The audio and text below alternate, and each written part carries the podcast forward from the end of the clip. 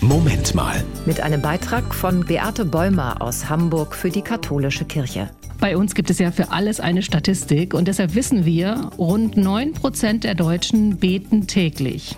Damit liegen wir weit abgeschlagen hinter Nigeria mit 95 Prozent, dem Iran mit 87 oder den USA mit 55 Prozent.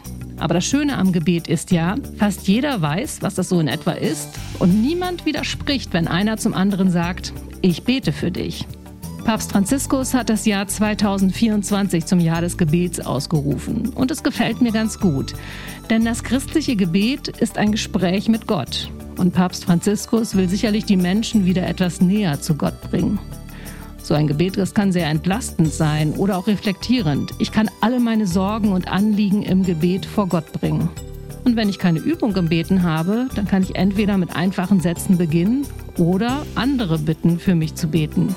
Sehr beeindruckt hat mich einmal ein Mönch im Kloster Nützschau bei Bad Oldesloe. Er wurde gefragt, was die Mönche denn so den ganzen Tag machen und dann zählte er einige Dinge auf und betonte dann, und wir sind dazu da, um für die Menschen in Schleswig-Holstein zu beten.